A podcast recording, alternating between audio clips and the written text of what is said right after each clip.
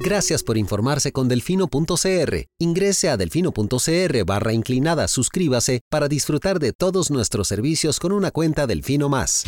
Delfino.cr ¿Cómo vamos a meter al ratón a cuidar el queso? Al presidente no le gusta, lo trata de chop suey. Ay, por favor, llamen a sus compañeros, están tomando café o bocadillos, felices de la vida. A mí también me quiere mucho la gente. Cuando están en contra, entonces somos personas que no tenemos necesidades. Cuando están en contra, somos unos corruptos. Qué bueno. Voy a tomar café a mi casa tranquilo. Parece un espíritu chocarrero, o sea, eh, perdón. Esta nueva Asamblea Legislativa, incluyéndome por supuesto, será otra decepción más para la ciudadanía. Delfino.cr presenta Curul en llamas. Cubriendo y sufriendo la Asamblea Legislativa. Porque alguien tiene que hacerlo. Hola queridos suscriptores de Delfino.cr, bienvenidos a un nuevo programa de Curul en Llamas, el podcast semanal donde les comentamos los temas más relevantes e irrelevantes de la Asamblea Legislativa. Les saluda Luis Madrigal desde el 8 de diciembre del 2023, como siempre en compañía de... May, espero que todas y todos estén muy bien. Los temas para esta semana, semana ya con muchos aires de diciembre, como que ya ya estamos en ese modo de diciembre que llaman donde todo es problema de enero de 2024. Así es. Todo es un tema para el futuro. Eh, y bueno, penúltima semana de esta Asamblea Legislativa, porque ya el próximo jueves salen a vacaciones. Correcto. Correcto, pero bueno, los temas para esta semana vamos a hablar de los nombramientos fallidos que se dieron en el plenario legislativo eh, y de los audios de presidencia y su relación con el Congreso así como algunos temas varios. Pero empecemos con los nombramientos fallidos. Creo que la semana pasada se nos olvidó comentar que la comisión de nombramientos había rechazado, bueno, iba a proponerle al plenario rechazar el nombramiento de un directivo para la junta de Arecep, si no me equivoco. Correcto. Ese nombramiento se tenía que conocer antes del 20 de este mes, porque si no queda automáticamente ratificado y se terminó rechazando por una amplia mayoría. Correcto. 27-14. Era el señor. Bueno, ni tan, amplia, digamos. Si hubo división. ¿Mm? Ni tan amplia la mayoría, si hubo una división. Eh, a ver, la, diferencia entre los votos. Había más, había, más había más ausentes que votos a favor, pero sí. No, y la diferencia entre los, los a favor y en contra es de 13 y 14 votaron a favor, le sacó casi que el doble. Bueno, sí, tienes razón. Eso es una amplia mayoría. Pero bueno, el eh, señor... Luis Pablo, Luis Pablo Murillo Rodríguez, pero nada, dale, seguí comentándolo. Correcto. Él, durante su entrevista en la comparecencia, los eh, miembros de la comisión de nombramientos señalaron, por un lado, don Eliezer Feinsack criticó em, las capacidades em, de el señor y su conocimiento. Dijo que no llegó bien preparado, básicamente, mientras que desde el Frente Amplio criticaron su vinculación con el actual presidente ejecutivo del ICE, que se fue don Jonathan Acuña. En el plenario, ¿qué fue lo que dijeron, Lucho? Eh, ya en el plenario como que más bien fueron un poquito más sensibles o delicados o, o, ¿cómo se llama este? Considerados como el pobre señor. Eh, porque, por ejemplo, en Eliezer dijo que ya había que reformar la ley de la ARC porque los requisitos que tiene para ser miembro de esa junta son demasiado eh, rígidos y además algunos son contradictorios, como por ejemplo establecer que tiene que tener experiencia en regulación, o sea, tiene que haber trabajado en ARECEP, o tiene que haber este, tiene que tener conocimiento sobre los sectores regulados por la RECEP, pero al mismo tiempo dice que no puede haber trabajado en un sector regulado por la RECEP como cuatro años antes de asumir el puesto. Entonces tiene cosas así muy, muy, muy sketchy que, por ejemplo, ya el propio, inclusive el presidente Chávez había dicho en una conferencia de prensa de Consejo de Gobierno, donde precisamente se tocó este tema, que esa ley de RECEP pues había sido redactada para que solo un grupito pequeño de gente pudiera asumir el cargo ahí. Entonces, eh, Don Eliezer habló de que ya era necesario una reforma a esa ley. Doña Alejandra Larios, que es la diputada del PLN y además la presidenta de nombramientos, de la Comisión de Nombramientos, eh, recordó que ya RCP está teniendo problemas por no tener su integración completa desde hace tres años. Están sin operar sin su quórum completo. Por ejemplo, la Contraloría General de la República le rechazó a Arecep la actualización de los cánones de regulación. Es que, eh, que es con lo que se financia la Arecep, ¿verdad? Porque ese acuerdo tenía que ser adoptado con una determinada mayoría y no, había, no hay suficientes miembros en la Junta Directiva en este momento para adoptarlos con esa cantidad de votos. Entonces, vamos a que la Contraloría lo rechazó. Un paréntesis. La Junta Directiva de RCEP, igual que la del Banco Central, tienen la facultad legal de operar aunque no estén plenamente conformadas, que no tienen todas las juntas directivas. Pero dentro de la ley de RCEP hay cosas que requieren mayoría calificada, que en el caso de ellos son cuatro de cinco votos. Y que, por ejemplo, son este tema de los cánones de regulación, los nombramientos de, por ejemplo, los, los altos jerarcas de las, de las de la SUTEL, perdón. de la SUTEL, superintendencia. No, pero la ley... ¿cuál, es SUTEL? Superintendencia de Telecomunicaciones. Comunicaciones, sí, pero no es parte de las que están en el central, es otra. Ajá. No, y lo otro es también el tema de resolver las apelaciones, los recursos de revocatoria o apelación contra las resoluciones que adopte la Junta, perdón, contra las resoluciones que adopten las intendencias de RECEP. Eso tiene que, eh, eso tiene que votar con una mayoría calificada. Entonces, ahí por ahí también. Actualmente solo hay tres miembros nombrados y de hecho el próximo 8 de mayo, el próximo año, de 2024, se vence el nombramiento de Jorge Blanco Roldán.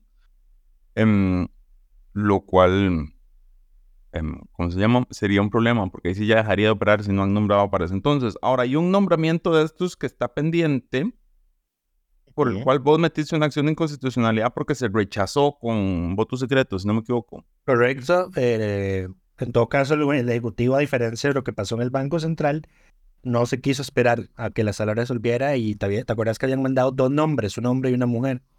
Que fueron eh, rechazados. que los dos los rechazaron, exacto. Esta vez solo mandó un nombre.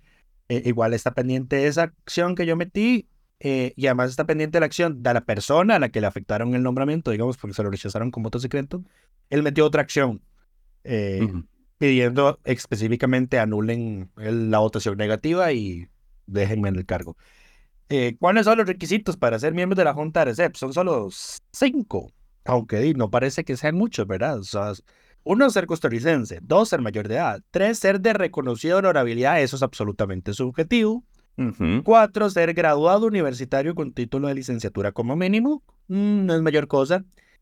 Eh, atentamente el que solo tiene un bachiller universitario, pero eh, yo no soy, yo no quiero ser regulador de la SED. y el quinto, aquí es donde está el problema, contar al menos con cinco años de experiencia en actividades profesionales o gerenciales en el sector público o el privado relacionadas con los servicios públicos o con la regulación de estos. Esto se reformó con la ley 8660 del 8 de agosto del 2008. Ahora, hay un problema acá. Eh, que está en ese tema, ¿verdad? el problema no son los requisitos, son las prohibiciones. Ajá, correcto. Entonces, por ejemplo, y la ley de RECEP, después de eso dice prohibiciones para el regulador general y el regulador general adjunto. Por ejemplo, bueno, pues, creo que esto no tiene eh, ¿cómo se llama esto?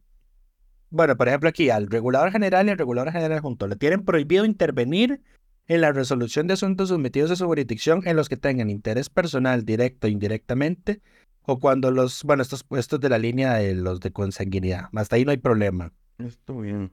Eso es todo bien. y luego está, luego está lo de las entidades políticas. No trabajado en entidades reguladas en los dos años anteriores. Ajá. Ese es el, esa es la pega, porque te pide experiencia en el campo, pero después te pide prohibición. Luego también está aquí ya, aquí hay otro filtro, que es el artículo 50. Dice, ningún nombramiento para desempeñar cargos de ARECEP o la SUTEN puede recaer en parientes, en cónyuges del regulador general, del regulador general adjunto, ni en los miembros de la junta directiva. hasta el cuarto grado de parentesco por consanguinidad o afinidad. Tampoco pueden ser nombrados para ocupar puestos de jefatura en la ARECEP ni en la SUTEL accionistas, asesores, gerentes o similares, miembros de juntas directivas de empresas privadas reguladas, ni sus parientes hasta el cuarto grado de consanguinidad. O sea, sí, es un, es un entramado de prohibiciones que se hace bastante extenso, de ahí es donde está el problema. No, no, pero digamos, ese, ese, último que leíste, ese último que leíste tiene sentido, eso es para funcionarios de RECEP, no para la junta directiva. Ajá. Y eso tiene sentido, porque no los, los entes regulados. A ver, solo en este país aceptamos que entes regulados estén en, la en las juntas directivas de quien los regula, entiéndase CTP, por ejemplo. Ajá. Es, es un desastre. Yo creo que en, en Arecepa el problema es otro. El problema está en, en, en, esas, en ese requisito de experiencia sumado al requisito de prohibición. Deberías por lo menos bajar la experiencia y, y reducir la prohibición a un año. O el tema es, el tema es cómo, el tema es cómo, el tema es cómo solucionar un eventual, una eventual situación de puertas giratorias, que es lo que ocurre, por ejemplo, entre los bancos y las superintendencias eh, del CONACIF. Y pero entonces quita el requisito de experiencia. O sea, digo yo, mm. son requisitos contradictorios. Vos no puedes. A mí es que en realidad sí me parece que debería haber un requisito de, de experiencia. Eh, vamos a ver, yo creo que en realidad el, que la experiencia que debería exigirse es una experiencia en regulación, no una experiencia en el sector regulado. ARECEP es una institución demasiado delicada cuyas decisiones demasiado eh, técnicas. son muy técnicas, ajá, repercuten gravemente a favor o en contra eh, en la vida de todos los costarricenses y en el funcionamiento del aparato productivo nacional, porque es son las tarifas que pagamos por electricidad, por agua, por transporte. Por ejemplo, hoy le subieron como en 200% la tarifa que cobra Hapteva en los puertos de Hapteva. Em, entonces, eh, ¿cómo se llama esto? Sí me parece que va a haber un requisito de experiencia, porque además, cuando Arecer mete la pata eh, en sus resoluciones y eso se va a un contencioso, que es por lo general el ICE el que la demanda, ¿verdad? Eh, son millonarias las indemnizaciones que hay que pagar. Millonarias. ¿Y quienes pagan esas indemnizaciones? Nosotros los usuarios en las tarifas que nos fija SEP después. Exacto. Pero bueno, la, diputada oficialista le pidió a la oposición que por favor sugirieran nombres. Ya ni decís el nombre de la pobre señora, ¿qué está? ¿Qué? Ya ni decís el nombre de la pobre señora, ahora te referís a ella nada más como la diputada oficialista. La innombrable. Oh, Doña Pilar Cisneros, yo compartí ese clip en, la, en, el Twitter de Orden Prensa y a mucha gente le llamó la atención la serenidad, la calma, el buen comportamiento que tuvo Doña Pilar Cisneros a la hora de hacer esa, esa intervención. Alguien muy groseramente inclusive llegó a sugerir que la señora estaba medicada ese día. Qué conchos. Bueno, es que cuando uno la ve... ¿Quién es esta señora tan serena y humilde? Puso alguien. Eh, pero sí, ella pidió ya francamente, porque ya siendo esta la cuarta vez a este gobierno que le rechazan un nominado a la junta directiva de ARCEP, pues ya, ya, va, ya el oficialismo dijo, bueno, por favor sugieran los nombres, eh, porque es muy difícil llenar esos requisitos. Nosotros podríamos nominar aquí al hermano del diputado Daniel Vargas Quiroz, el subjefe del oficialismo, que ya estuvo en esa junta, eh, pero al parecer hasta él tiene ahora un impedimento, entonces es un desastre absoluto. Eh, ¿Qué es lo que ocurre? Que además eh, de, ese canon de regulación que ya no se actualizó para el otro año, eh, el nombramiento, los nombramientos de Sutel vencen en enero. 6 de enero, villano. Cuando la asamblea está así, cuando la asamblea está en receso. Eso ya no va a estar. ahora, ¿qué podría ser el ejecutivo? Yo creo que ya no, es que yo creo que ya inclusive no le da tiempo, ¿verdad? De, esta gente vuelve el 8. Exacto, vuelve el 8. Si no, ya el 6 no le dieron. que haber mandado, sí. O sea, no, porque digamos que se aprovechen del receso para mandar un expediente. Correcto. que lo eh, envíen la próxima semana y entonces les da hasta el 14 para conocerlo. Ajá. Bueno, hasta la fecha que lo presenten. sí, además que el 14. Ajá. Si lo envían el 14 de diciembre, tienen hasta el 14 de enero para resolver. Más, hasta el 13 de enero para resolver, porque son 30 días naturales. Y pero ya. Tenían 5 días de, de, de plenario tendrían cuatro. Ocho, nueve, diez y once nada más. Ocho, nueve, diez, exacto. Eso, sí, eso lo podrían hacer perfectamente. Sí, pero es que si la, como es la asamblea, digamos, no estoy sugiriendo de que el, el, ejecutivo se aproveche de las vacaciones para ratificar a una persona, ¿verdad? Eh, pero estoy seguro que la asamblea sí es, sí, es, sí es capaz porque, por ejemplo, lo que hizo el oficialismo en este caso para retrasar el conocimiento del expediente fue presentar el dictamen de minoría tarde. Y aún así, don Rodrigo Arias emitió una resolución diciendo, porque como aquí lo que importa es que el plenario se pronuncie y a tiempo, correcto, de voy a, no, no vamos a esperar, no vamos a cumplir esa norma del reglamento, lo importante es que el plenario se pronuncie, vamos a votarlo en esta fecha y así fue como ocurrió. Dicho y hecho, exacto, pero bueno, el, a ver, hay varios, iba a mencionar otra cosa, Sí, porque, por ejemplo, paréntesis, Lucho, si la sala coge tu acción, Ajá. Esa persona queda nombrada, se llena una vacante. Eh, creo que yo pedí. No, yo en ese caso, de hecho, no lo pedí, pero, Pero él sí el lo señor pidió. sí lo pidió. El señor sí lo pidió. Él sí lo pidió. Y entonces, a ver, porque si esa votación, si no recordemos el caso, esos son los casos en el que la Asamblea estaba votando en secreto cuando ya estaba la acción de inconstitucionalidad primera resuelta y la segunda en proceso que tampoco ha sido resuelta. Eso sigue durmiendo el sueño de los justos en la sala, a pesar de que ya la, la Asamblea reformó su reglamento interno. Si esa persona, si la Asamblea dice esa votación secreta hay que anularla, esa persona queda automáticamente nombrada. Porque se entiende que la asamblea no se pronunció nunca formalmente. Eh, pasa lo que pasó con Fernando Cruz. Ajá. Exacto. Y igual eh, con el caso del Banco Central, que también hay una vacante que por, por esa vacante está Novia Costa ahí sentado todavía, aunque nunca llega. aunque nunca llega. Aunque nunca llega, exacto. Vamos a darle el- el- ese reconocimiento. Em, pero sí, em, En realidad, en realidad habría que ver qué tanto, porque como no está él, la junta quedó empatada y ahora el presidente del Banco Central está eh, haciendo votos usa, usa su vota, usa su voto de calidad exactamente. Bueno, De hecho, ya mandamos a, ya mandamos a solicitar la lista de acuerdos que se han adoptado con el voto de calidad del presidente del Banco Central. Eh, Eso pasó por lo menos en una vez con el famoso crédito del BCE que, que tiene una mala tasa de interés y el ejecutivo insiste en que, en que se apruebe. correcto. Pero bueno, eh, pasemos al siguiente tema, nombramientos, porque el lunes se dieron votaciones para nombrar la única, la última vacante que queda pendiente en la sala primera. Eh, Esa es la vacante que dejó don William Molinari hace ya tres años, si no me equivoco. Y em, no, no acuerdo, no, no hubo em, mayoría, quedaron empatados y no se movió los votos, o sea, de la primera al- a la cuarta votación, el resultado fue el mismo, básicamente. 30 a Correcto. 22, si no me equivoco. Las que estuvieron jugando con su posición fueron diputadas de liberación, para ser claros. Correcto, o sea, para buscar la votación, aquí están para ver los, Aquí, la- aquí yo los tengo en el... los en- bloques. Los bloques es a favor de don Carlos Guillermo Zamora Campos, es, que fue el que tuvo 28 votos en la cuarta ronda. Estaba el oficialismo, Nueva República, el Liberal Progresista y la Unidad Social Cristiana. Em, por la señora Iliana Isabel Sánchez Navarro, tuvo 23 votos. Estaba Liberación Nacional y el Frente Amplio. Seis ausentes que no le dan a ninguna de las dos partes para completar, para llegar a los 38 requeridos. Liberación no está votando en bloque, o sea, estaba dividido. Votó por... Hay votos de ambos lados. Mira, interesante, Gloria Navas rompió línea. Ella anunció que iba a votar a favor de, de la señora. De doña Eliana. Ahora, que hay un Sí. tema de... Estamos discutiendo si hay o no paridad, si se está o no escogiendo la mejor... Este- a ver, es el problema con este concurso es el concurso más viejo de todos los que quedan.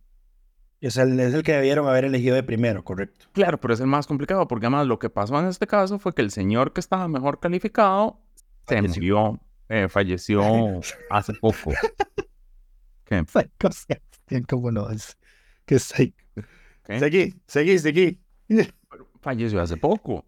Entonces quedaron estos dos porque además ellos no cambiaron la terna presentada. Dejaron la terna que dejó la Comisión de Nombramientos, que para todos los otros concursos era incluso más grande. Hay unos que tienen cuatro y otros que tienen seis. Las de seis, solo sí. tres y quedaron solo dos. Y bueno, yo creo que aquí la solución real va a ser que se llegue a un nombre de consenso distinto. Bueno, o que negocien por alguno de los dos, o que se llegue a un, a un tercer nombre distinto. Porque, a ver, inclusive cuando a esta gente se le entrevistó fue hace tres años, digamos. Alguien les preguntó si siguen interesados. Sí, la comisión los volvió a entrevistar, ¿verdad? Sí. Ok, ok. Entonces al final fue una terna de dos este caso. Fue una terna de dos, exacto. Em, pero yo creo que, a ver, y yo no, a ver, en este caso en específico, yo no vería mal que se saque un tercer nombre siempre y cuando lleguen y lo presenten en plenario.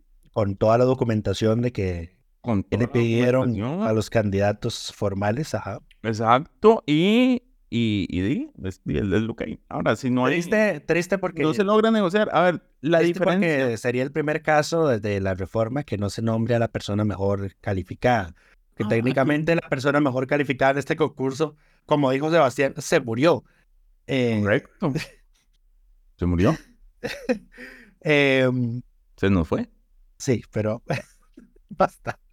Habría que, bueno, no sé, debería hacer un nuevo, es que no, hacer un nuevo concurso, se no. La asamblea, esta asamblea tiene dos años de incumplir, dos años, seis meses y 22 días, ese día que se hicieron las cinco rondas fallidas, cuatro rondas fallidas, perdón. Correcto. Ahora, el tema es que la diferencia entre doña Ileana y don Carlos es de 0,03 puntos En la calificación. en la calificación. Así como que uno diga que no están eligiendo el mejor calificado. Y, y había una diferencia muy amplia entre ellos y el, y el señor que estaba primero. Ese sí tenía como 9 de ventaja. Ahora, de nuevo, estas calificaciones también son con comillas porque esas boletas en las entrevistas se llenaron con voto secreto. Ajá. no podemos saber por qué los calificaron como los calificaron. Por eso es que yo digo que en este caso yo no vería mal que se saque un, un nombre eh, de consenso que no haya participado del concurso. A ver, hay que reconocer que materialmente este concurso se hizo hace un montón de tiempo. Ujú. O sea, estamos hablando que esta vacante está desde abril del 2021. Correcto. Pero bueno, eso. Ah, bueno, y como no se llegó a un acuerdo, eh, el jueves en jefaturas de fricción Ujú. se dejó para la segunda semana, perdón, para la segunda semana después del receso de vacaciones. Eh, O sea, la tercera de enero. la tercera de enero se va a ver el, el tema, correcto. Claro, porque además Rodrigo Arias le había informado a la sala las fechas en que se iban a votar las cosas. Ajá. Como parte de, de la acción que estaba pendiente, que ya están a punto de zafar de ella, si logran nombrar a alguien. Eh, no, porque existen las inconstitucionalidades en el tiempo, pero sí. Pero digamos, ¿Ah? no, digamos, ah, sí, sí, las inconstitucionalidades, pero no, no sería, no lo tendrían pendiente, digamos. Estaría todo resuelto para cuando se resuelva eso. Pero bueno, Ah, sí, sí, sí. eso con, eso con el tema de nombramientos. Igual muy tarde, digamos, ya, ya la acción la cursaron, pero sí. Sí, sí, pero diga, hay un empujoncito que se les da y ya. Pero bueno, pasemos al siguiente tema. Como todos ustedes pueden estar enterados, el periódico La Nación inició esta semana en lo que hay una serie de reportajes que se han llamado los audios de presidencia. Ah, no vamos a hablar de absolutamente todos porque son varios y cubren diversos temas, muchos de ellos vinculados con la labor de la Asamblea Legislativa. Eh, pero bueno, en resumen, la entonces ministra de la presidencia, el día 2 de sus en funciones, decidió que las cosas estaban raras en casa presidencial y lo mejor era La ministra de Comunicación, ¿De- ¿Qué dije? de presidencia. Ah, perdón, perdón, perdón. Sí, la ministra de Comunicación, Patricia Navarro, dijo las cosas están raras, voy a empezar a grabar estas conversaciones por si acaso, porque por aquí podría haber delitos. Em, y em, decidió ahora, quién sabe hace cuánto, pero bueno, la nación decidió publicarlo ahora, decidió em, que era hora de revelar esta información porque dice que las cosas en casa presidencial no se están corrigiendo y entonces las hizo públicas. Y entonces tenemos múltiples audios eh, de reuniones donde participó, participó la ministra que son sumamente interesantes, pero lo que hacen en realidad es confirmar cosas que todo el mundo sabía. O sea, no hay, no hay cosas en esos audios que, que me tomen por sorpresa. No hay nada que yo diga, esto yo no me lo esperaba. Todo es como, ajá, era obvio. Pero ahora tenemos la evidencia. Lucho. Sí, sí, sí. No, no, seguí. Yo, No, no, aquí estoy, estoy, estoy poniendo esta atención. Es que lo, lo que pasa es que no tengo mayor cosa que opinar al respecto de esto. ahora, Eh, por ejemplo, em, digamos que, que ha dejado claro eh, los audios, que por ejemplo la ministra del- de Salud, cuando fue interpelada en el plenario legislativo, ella tuvo un intercambio con la diputada Andrea, Andrea Álvarez. La, diputada le dice, señores, que ustedes anunciaron el 8 de mayo, se dieron cuenta después que tenían que tomar a la Comisión Nacional de Vacunación, eh, se reúnen y cambian el fondo del decreto. Y la ministra le dice, ¿puede comprobar eso, señora diputada? Y entonces ahí empiezan a discutir de lo que se anunció y lo que, y lo que se publicó después. Pero y ya está el audio de las conversaciones posteriores al 8 de mayo donde están reconociendo el decreto, todavía no lo tenemos listo, lo que sea que vaya a decir el decreto. O sea, el 8 de mayo firmaron un papel que no fue el que se publicó. ¿Qué carajo firmaron ese día? Digo, una hoja en blanco, probablemente. em, o un borrador de un decreto que tuvieron que echar atrás cuando la prensa dijo como es que es- si hicieron eso es ilegal. Digamos, este gobierno, hay que decirlo, empezó de- con ilegalidades. Correcto. Pero bueno, Eh, y lo otra, y bueno, ahí medio le mintió a doña Andrea Álvarez. ahí, bueno, Y la y otra no era- persona, y la otra persona que le mintió a Andrea Álvarez también, según los audios, fue el ¿quién? El presidente del ICE. el presidente Elise, no estoy seguro si fue doña Andrea. Sí, fue, fue Andrea. Fue Andrea, el el presidente. por eso, por eso me estaba riendo ahorita. Yo, bueno, ya, mira, como que todos los jerarcas tienen la instrucción de mentirle a doña Andrea Álvarez. Al parecer, eso fue porque él le, él le preguntó si había. Ella le preguntó. eh, Ella le preguntó que si alguien la del, del presidencia le había hablado sobre el tema de la pauta. correcto. Eh, y él respondió que no, cuando hay un audio en el que doña Patricia Navarro le dice a Chávez que él ya habló con Marco Acuña, el presidente del ICE, sobre el tema de la pauta del 7, y que él hasta defendió el tema de que el, el Colby pautara en el 7, porque dice, es que dice, está mi competidor ahí, ¿cómo yo no voy a estar? Correcto. Que es lo lógico, ¿verdad? Eh, y lo que pasa es que y ahora después, del, después de la embarrada que se pegó doña Esmeralda Brito echando al presidente bajo el bus en su primera comparecencia, em, pusieron pistolas en la cabeza usando las palabras de cierta persona eh, y ahora todo el mundo anda mansito en la comisión del Senado diciendo no, no, a mí no me dijeron nada, mintiendo bajo juramento. Mintiendo bajo juramento. Porque, a ver, el tema es que la ministra de Salud no mintió bajo juramento porque las interpelaciones no son bajo juramento. Correcto. Pero. Que deberían serlo, por cierto. Deberían serlo. Yo creo que hay una reforma. ¿No? Eh, no sé. Ajá, Andrea lo que le preguntó fue, entonces, ¿con Casa Presidencial o con alguien en el Poder Ejecutivo no tuvo conversaciones sobre la directriz de contratar con CINAR y pautar con CINAR? Y él respondió, Marco Acuña Mora respondió, no, señora. Él sí se injurió ahí. Bueno, no, eso no es injurio, eso es, em, ¿cómo se dice? Perjurio. Eso, gracias, la otra. Em, Injuria, Sí. perjurio. Sí. Exacto. Además, pues esto confirma todo lo que se ha dicho en la Comisión Sinar sobre el tema de que di, claramente hay presiones y había presiones y la, la estrategia estaba desde el día uno. Sí. Ahora, eh, y bueno, de nuevo, no es algo que uno lo sorprende, es como, di, sí, es evidente y notorio. Ahora nada más tenemos los audios. Ahora, aquí la pregunta es, ¿cuántos más audios hay? Sí. ¿Qué más, qué más puede salir, digamos? Vamos a estar en esto todo diciembre.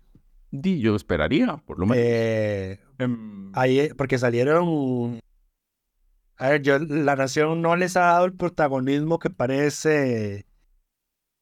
que parecen tener, pero por ejemplo, el exdirector de prensa Casa Presidencial, ahí salen uno usando un eh, adjetivo calificativo ofensivo y machista misógeno hacia el expresidente del Colper. Diciendo que es básicamente un servidor de la nación. Ajá, por, sí, eufemísticamente un servidor, sí. Eh, y lo que salió hoy también es que salió el ministro de la presidencia, el ministro, o el hoy ministro de comunicación diciendo que SINAR no sirve para nada. Eh, nuevo, a ver, igual yo- a nadie le sorprende. que a nadie le sorprenda. Y en todo caso, vamos a ver, a ver si demeritar el trabajo de la gente que trabaja en SINAR, pero a ver, eh, y todos sabemos que SINAR no está a la altura de los canales estatales que tiene otros países, de Televisión Nacional de Chile, la BBC de Londres, Reino Unido, eh, La Voz de América, Estados Unidos, etcétera, etcétera, etcétera. Eh, pero es porque eh, uno no, no le, se le da el financiamiento que necesitaría para hacer un canal estatal decente. Y número dos, no tiene las salvaguardas editoriales que sí tienen los otros medios estatales en los otros países. Eh, por ejemplo, el de la Voz de América de Estados Unidos se llama la, la Gran Muralla, porque en ese caso sí, el, el gobierno federal, federal te da el dinero, pero el gobierno federal no puede meterse en tu línea editorial. Trump No te- intentó hacerlo y se no hizo un te- escándalo. No te define la presidencia ejecutiva. Correcto, exactamente, exactamente. Por Entonces, ese por tipo de, ese tipo de cosas, exacto. Ni te nombra la junta directiva. Ajá. Y, ve- y vean, Díaz la que le produce a Casa Presidencial las conferencias de prensa los miércoles. Siempre hay problemas técnicos, todos los miércoles. O hay ruido de fondo, los micrófonos no funcionan, o la calidad de imagen es mala. De, yo creo que el la- di eso habla por, las cosas hablan por su propio peso en este caso, ¿verdad? No está diciendo ninguna mentira, pero es, es, es gracioso que, que, que estuviesen queriendo obligar a las instituciones públicas a pautar con un medio de comunicación estatal que ellos mismos dicen no sirve para nada. Ajá. En fin, la hipotermia, dirían los chavales. La hipotenusa. Este muchacho. Pero bueno. Ah, Es que, es que es otra de las variantes. Ah, bueno, perdón, no estoy tan actualizado. Eh, pero bueno, sí, los audios, es- a ver, llegarán. El hijo en plenario fue Francisco Nicolás, si no me equivoco.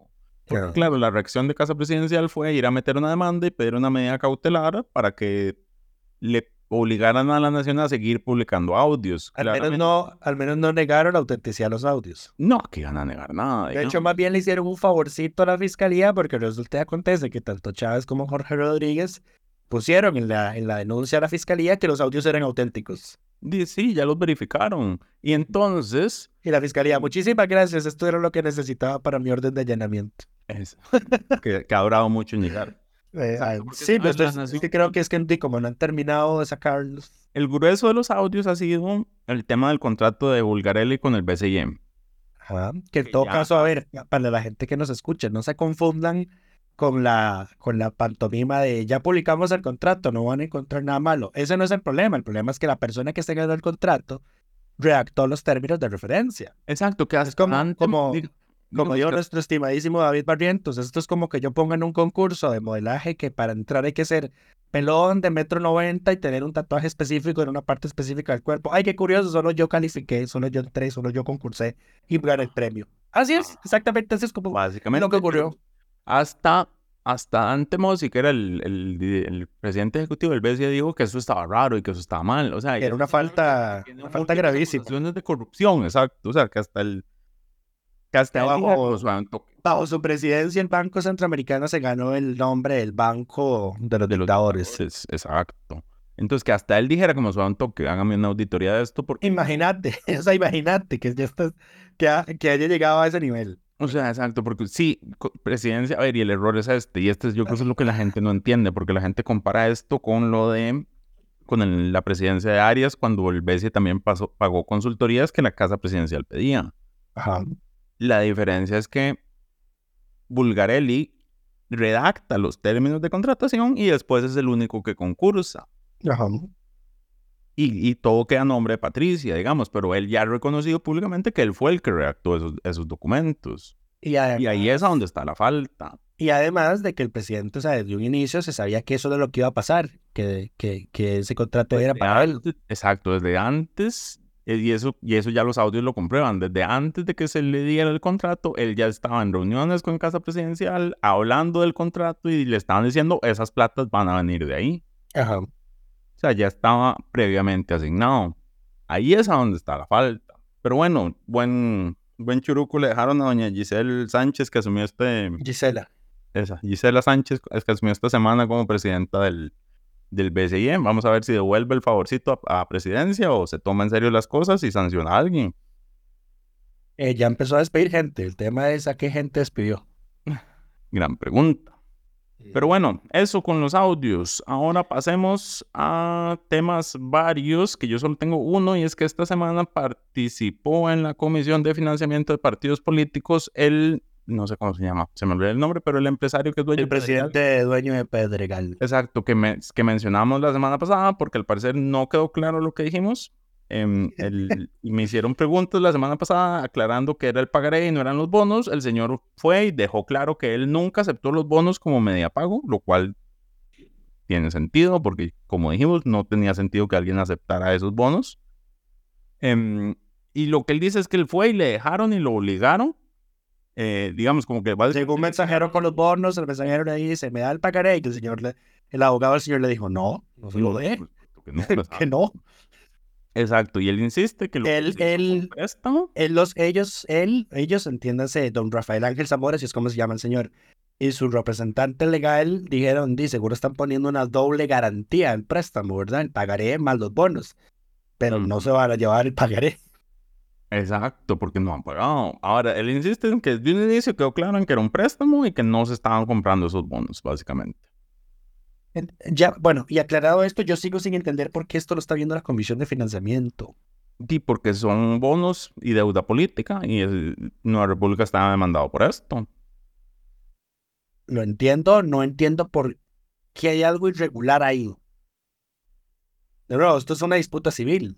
Ah, bueno, sí, en que no le pagaron. Ajá. Buena pregunta. O sea, yo no, no entiendo qué está haciendo la Comisión de Financiamiento viendo eso. Pero bueno, es financiamiento de partidos políticos.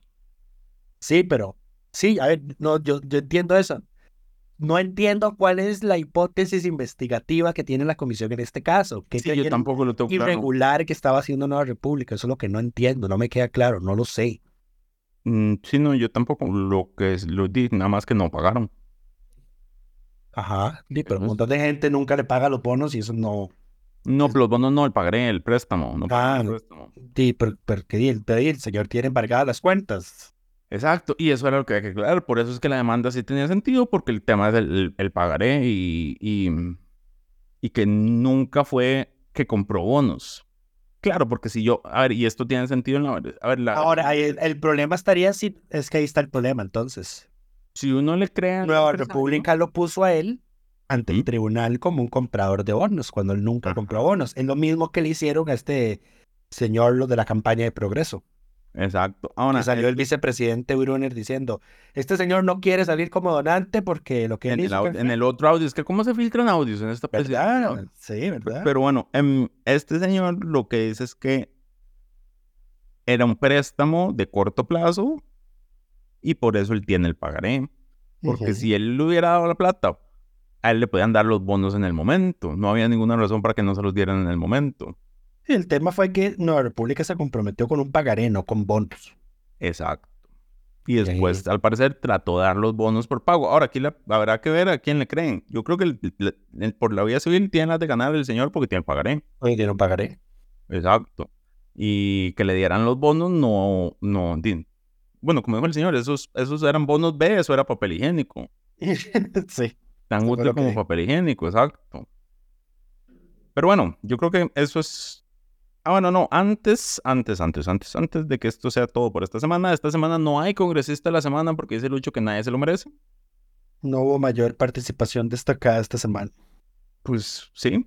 Em, eh, y lo otro es, la próxima semana será el último episodio del año, probablemente. Vamos a anunciar el título de diputado del año, así que su Congresista del año, exacto. Entonces, si nos escuchan en Spotify, pueden dejar ahí su comentario de quién creen que... que descubri- descubrimos esta semana. Descubrimos existen que los comentarios. Sí, descubrimos que existen los comentarios en Spotify. Perdón a toda la gente que nos ha comentado por ahí durante esto, durante este este año. tiempo en el cual no sabíamos. Yo llegué, fui a ver comentarios un día de estos y me di cuenta que la gente comenta. Sí. Exacto, por eso en, es en Spotify donde están los comentarios. Si alguien quiere dejar recomendaciones de congresista al año, pueden ir a dejarlo ahí y las vamos a revisar antes del episodio de la próxima semana. Y la asamblea entra en receso hasta el 8 de diciembre. Eh, Hasta el 8 de enero, perdón. Correcto. Lo cual significa que estaríamos casi que un mes fuera, porque Son tres semanas. el Semanas. 12 de enero.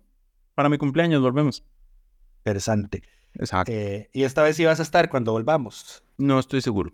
Vas a estar en las Europas de nuevo. Nadie puede, nadie sabe. No, no, si Nadie usted- sabe. aquí. Ok, eh, no, ¿qué más iba a decir? Em, bueno, esto en los comentarios lo descubrimos porque ahí queríamos, como ahora sale lo del Spotify Rap, ¿verdad? El resumen anual de Spotify, ahora también hay uno para la gente que produce contenido. eh, y salió el de nosotros. Eh, no tengo las artes a mano porque los pasamos al chat de la reacción y ahí hablamos demasiada paja. Entonces creo que ya quedaron enterrados. No sé si vos los tenés a mano ¿Para qué? eh, para agradecerle a la gente. Eh, pero ¿qué necesitas? No sé, ¿dónde están los, los, los datos? ¿Cuánto fue? ¿Cuánta gente nos escuchas? En Spotify. Yo porque ya soy bravo con la... Bueno, en las plataformas en general, ¿cuánta gente escucha el podcast? Tres mil algo. Ah, a las por episodio. Mm, no, pero 3000, hay 3000 seguidores, 2800 seguidores creo que eran en Es que no es lo mismo, porque uno puede escucharlo sin ser seguidor. Correcto. Por eso las escuchas y puede ser seguidor y no escucharlo también. El ser seguidor nada más le permite recibir la notificación cuando se actualiza. Pero bueno, el próximo. Ya, ya lo tengo, ya lo tengo, ya lo tengo. El 51% de la gente que nos ha escuchado nos descubrió este año, así que muchísimas gracias. Muchísimas gracias a todas las eh, personas. escucharnos. Eh, interesantemente, el episodio más escuchado, mentira, el episodio en el que más gente nueva se unió fue el episodio posterior a las fallidas mociones de censura a Novia Costa Ajá. y al escándalo del caso Pani Baruch. Ajá. Eh, y muchas gracias a toda la gente que comparte el podcast por WhatsApp. Es Al bastante- parecer se comparte. Es bastante, es más de la mitad de la gente que comparte los podcasts. El podcast lo comparte por WhatsApp y tan solo este año dice acá, eh, nuestras reproducciones aumentaron en un 82%. Muchísimas gracias a toda la gente. Eh, gente loca como nosotros, que, que está, le interesan este tipo de cosas. Eh, Todos los que nos acompañan en el sufrimiento semanal de cubrir la Asamblea Legislativa, les enviamos un abrazo y un agradecimiento. Y ahora sí es todo por esta semana. Esperamos Ah, que todas y todos estén muy bien y nos escuchamos de hoy en ocho. Delfino.cr presentó Curul en llamas, cubriendo y sufriendo la Asamblea Legislativa, porque alguien tiene que hacerlo.